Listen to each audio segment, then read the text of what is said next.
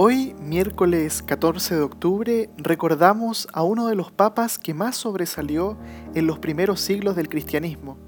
Su nombre está relacionado con la más conocida e importante de las catacumbas romanas, San Calixto.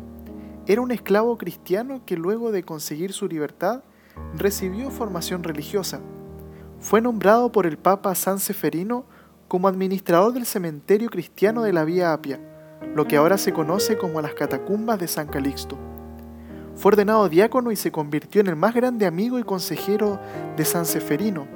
Luego de la muerte de este, San Calixto fue elegido por el pueblo y el clero de Roma como sumo pontífice. Su pontificado duró seis años. Se dice que murió en el año 222, asesinado durante un motín popular contra los cristianos.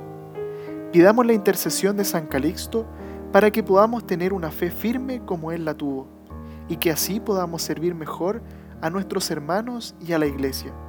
San Calixto ruega por nosotros.